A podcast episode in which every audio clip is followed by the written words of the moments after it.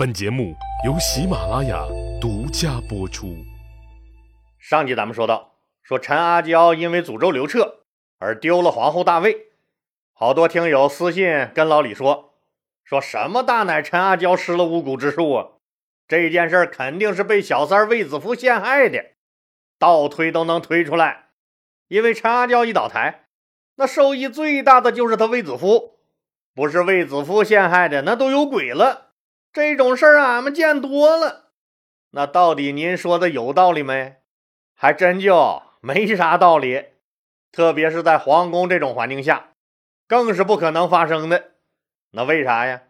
因为卫子夫不但没有机会，这时候更没有那个必要。老李一说，您就明白了。首先来看。陈阿娇是在自己的交房殿里专门设了个祠堂来祭祀邪神，诅咒刘皇帝的。这个汉朝大法官张汤已经查实了，人证物证俱在。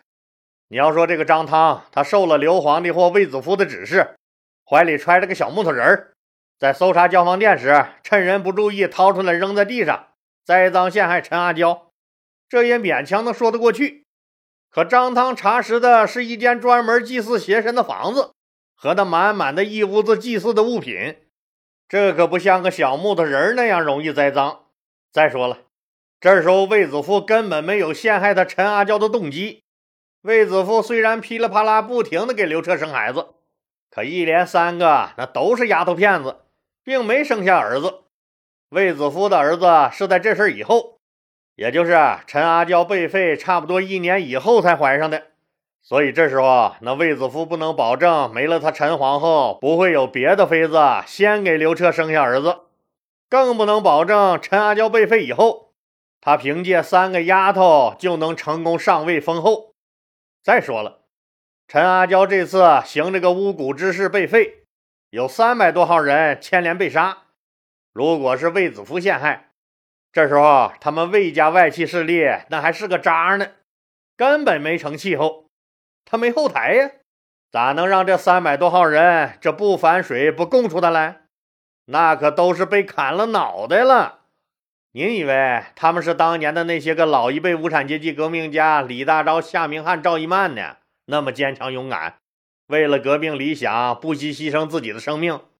何况这事儿，那怎么能让猴精猴精的满朝文武百官和这个后世的史学家们都不质疑？还有一个原因更重要。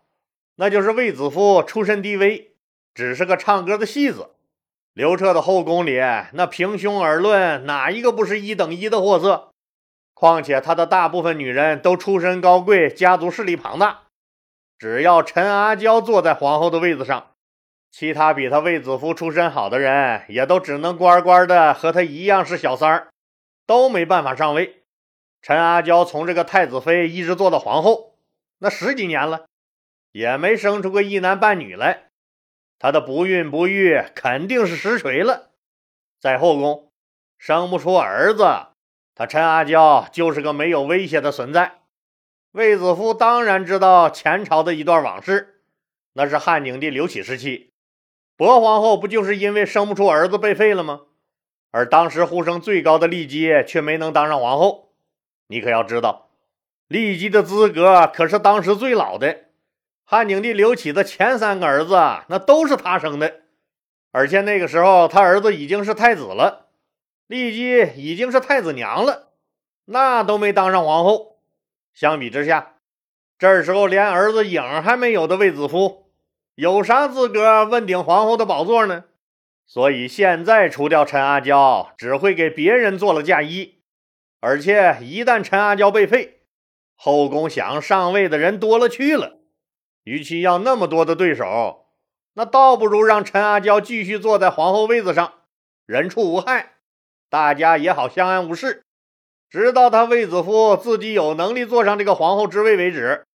所以，按照历史的发展，对于卫子夫来说，那除掉陈阿娇最好的时机，应该是再等几年，自己儿子生下来了，弟弟卫青又打了大胜仗，这时候封后就理由充足了。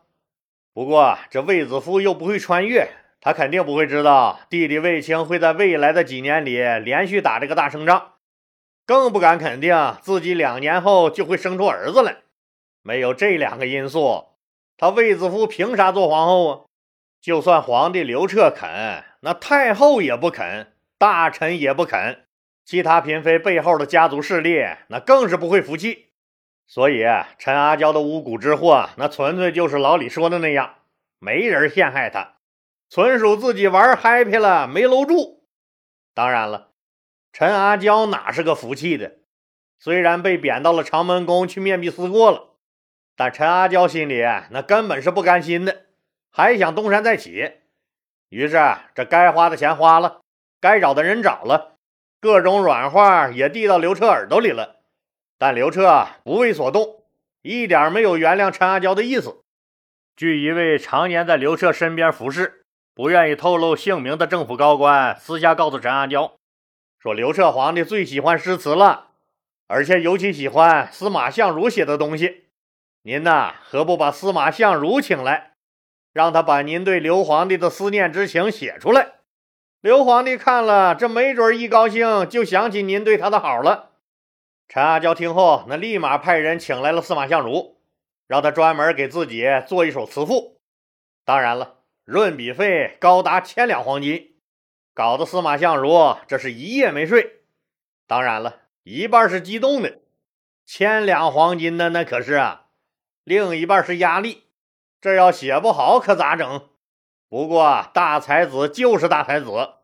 天刚亮，一篇热气腾腾、刚出锅的长门赋就被司马相如送进了长门宫。陈阿娇读后大喜，找老妈大长公主刘飘秘密安排宫女们传唱，希望汉武帝刘彻能念及旧情，把他重新再接回身边。那大才子司马相如这个长门赋都写了点啥呢？当然是辞藻华丽，极其优美了。在这篇《长门赋》中，司马相如努力塑造陈阿娇重情重义、痴情傻老婆、苦等负心汉子的人设，感情极其细腻。当然了，篇幅很长，老李啊，就简单给听友们用这个现代话说说这个意境。哎，这可不是原文翻译啊，是意境，让听友们欣赏一下，看看说您如果是汉武帝刘彻的话。您能不能回心转意？这段说的是景，表达的却是情，意思就是说，一个美丽而孤独的女子独自徘徊在残月孤悬的深夜，望穿秋水般等待着她心爱的丈夫归来。她的丈夫曾经答应她会踏着金黄的暮色而来，可是夜已经很深了，他却还没有回来。他一定是因为酒宴而没有散场吧，心爱的丈夫啊，你什么时候能回到我的身旁啊？心爱的丈夫啊，你可知道你的妻子每天都以泪洗面，魂牵梦萦的盼着您归来。心爱的丈夫啊，你可知道你的妻子满怀着哀怨，看着满天的繁星。望着门前那条路的暮霭沉沉，就像寒冬的霜雪一样的冰冷。好长好黑的夜，心爱的丈夫啊，你妻子的满腔哀愁难道不能消解了吗？曙光来临的时候，你的傻妻子我又燃起了见到您的希望。听。那仿佛是您的车碾声，我不顾一切冲了出去迎接您。可，可，心爱的丈夫啊，那只是一阵风声，我会偷偷的悲伤，一生一世不能忘怀呀。听到这儿，您还觉得陈阿娇很刁蛮吗？是不是觉得这时候的她只是一个孤苦伶仃、被老公抛弃的小女人而已？不得不说，司马相如写的确实好，一般人听了那谁不动心动情？可刘彻是一般人吗？他这次玩的那明明就是我皇上要整你，你还得谢主隆恩的阴招，怎么会再接回陈阿娇？虽然长门赋没有挽回刘彻的心。但却成就了司马相如，奠定了他在文学史上的不朽地位。现在威胁皇权，最让汉武帝刘彻忌惮的外戚集团陆续被一个个扳倒，彻底解决了外戚干政的可能。刘彻笑了，大嘴叉子都乐得咧到耳朵根了。可还没得意几天呢，接连又发生了两件事儿。这第一件事儿是个粮食运输问题。帝都长安这时候已经发展成了政治、经济、文化中心，城市大了，人口多了，那粮食从哪来呀？很大一部分要从产粮的东部地区通过这个漕运，用这个船调运过来。可汉朝发展了几十年了，一直到他汉武帝时期，漕运都是经渭河，曲折蜿蜒，长达九百里。一次漕运用时半年之久，费用大不说，这个漕运路线要经过黄河三门峡段的砥柱山，这个山就是个逗逼山。你说你不在陆地上好好待着，偏偏要藏在水里，啥意思呀？意思就是在现在的河南三门峡以东的那个黄河，在它的急流中矗立着一座像根大柱子一样的山。本来这地方就风高浪急，船不好控制。船工好不容易在湍急的河水中摆正了船头，这还没等松口气儿呢，突然这水雾中隐隐约约出现了一个巨大的黑影，就是这座砥柱山。人还没等反应过来呢，猛然轰的一声，船毁人亡。当然了，那满船的粮食也都喂了鱼虾了。为此啊，这西汉政府也采取过好多措施，但一直是效果不大。这转眼就到了公元前一二九年春天，刘彻接受大司农郑当时的建议，派这个水利专家徐伯带领着数万民工，整整用了三年的时间，沿这个秦岭北路开凿了一条和渭河平行的人工运河——漕渠，史称西汉关中漕渠。这项漕运工程从这个华阴西边进来，直达潼关，将漕运距离缩短为三百里，使潼关到长安的水路运输路程和这个时间大大缩短，运输费用减少不说，还避免了人员和粮食损失。第二件事儿，那实际上是刘彻心里又怕又有点期待的，那就是好好和匈奴人干一架。公元前一二九年，这个机会终于来了。听友们还记得上次在马邑伏击匈奴，结果消息泄露那事儿吧？那是公元前一三三年的六月。自那次事儿以后，双方彻底撕破了脸，官方也就不再互派使者了。但是为了稳住匈奴，汉朝还保持着和匈奴的贸易关系，汉匈边境上的官市仍然生意兴隆。可是用这个牛马骡子去换丝绸。这对那些个信奉去邻村打家劫舍，从而实现本村共同富裕的匈奴人来说，那觉得不如直接抢来的过瘾。所以，仅仅过了四年，匈奴的手脚又痒了起来，决定趁着冬天这草原上也没啥事儿干，来汉朝搞点副业，抢一把。于是，匈奴突袭了汉朝的边境郡县上古郡。当匈奴人在上古郡烧杀抢劫的消息传到长安时，刘彻怒了，上次没打着你们，这次你们又送上门来找打，不打你个满脸桃花开，你他妈就不知道花儿为什么这样红。刘彻暗下决心，这次啊一定要好好教训教训这帮子抢劫犯。于是，刘彻迅速行动，组织调动了四支军队迎敌。第一队的总指挥。是被封为车骑将军的自己的小舅子卫青，让他率领一万人的骑兵从这个上古郡出发。第二队的总指挥是骑将军公孙敖，让他率领一万人的骑兵从这个代郡出发。哎，记得这个公孙敖吧？老李说过，当年大长公主刘飘要杀了卫青震慑卫子夫，就是这哥们儿带人把卫青救了，从此也就很受刘彻器重，平步青云了。第三队的总指挥是这个轻车将军公孙贺，让他率领一万人的骑兵从这个云中郡出发。这个公孙贺可能听友们不太熟悉，公元前一二九年的公孙贺，那已经是一位资深的省部级领导干部了。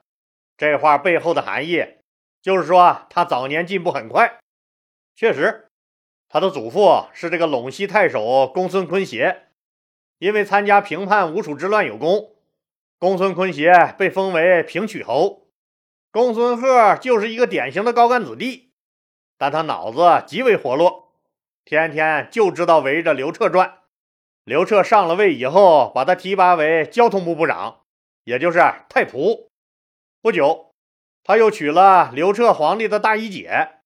也就是卫子夫的大姐卫君如，您看，亲姐俩，皇帝娶了妹妹，他公孙贺娶了姐姐，这就和刘皇帝攀上了亲戚呗，俩人成了连襟儿，也就是有些地方说的那个一旦挑，攀上了这么高的一个高枝儿，那公孙贺想不发达都难了。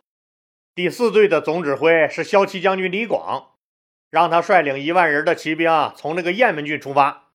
这李广大家都熟悉，老李讲过多次了，绝对是个狠人。四路大军的目的只有一个，那就是啊干掉任何来犯之敌。可能您要说了，老李呀，这四个人里就人家李广有和匈奴作战的经验，其他三个人可都是个厨啊！别说和匈奴人正面交锋了。那匈奴人长啥样，他们都没见过吧？这仗还怎么打？当然了，人家匈奴的君臣单于一听说汉朝人打过来了，紧急召开了一个抗击汉军、保护草原母亲的战前动员会。人家在这次会上也分析了汉朝这四路大军。当谈到四位总指挥时，君臣单于和他的手下大笑：“汉朝真是操蛋！”已经找不出人来打仗喽！皇帝的小舅子都撸胳膊挽袖子上来喽，他能有什么本事？毛还没长全呢，不就是摊上一个好姐姐吗？打了他又能怎的？他敢玩命吗？他玩得起吗？他玩得过吗？那俩玩意儿，什么公孙贺、公孙敖的，都是他刘皇帝的关系户。坑都全是废物！你们给我狠狠的打！来了就别让他们回去了，让他们都长眠在咱们草原吧！这就是他们的最终归宿。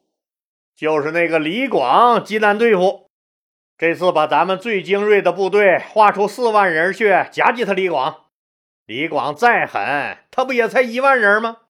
打不出他屎来。好了，大家回去准备吧。此仗必须要打出我们草原民族的气势来。那到底汉武帝刘彻主持的对匈奴的第一次大战，这结果如何？咱们呢，下集接着说。老李在这儿还希望兄弟姐妹们能帮个忙，把老李的这个专辑发到你们各自的朋友圈或微博、头条、QQ 上，让更多的人能听到老李讲的故事。实际上，这个喜马拉雅也每天给老李推送老李这个专辑的数据。每当老李说看到前一天的收听人数突破了五万以上，老李当时就来了精神了。不管多忙多累，老李也赶紧爬起来去更新节目。每当一看这收听人数达不到一天五万这个老李自己定的最低数额呢，老李就会觉得这个节目是不是听友们不喜欢呢？那还有没有继续更新下去的必要呢？所以啊，老李还是拜托真心喜欢老李节目的听友朋友们，能把老李的专辑转发到您的朋友圈、微博、头条或 QQ 等社交媒体上，给老李再增加点力量和信心。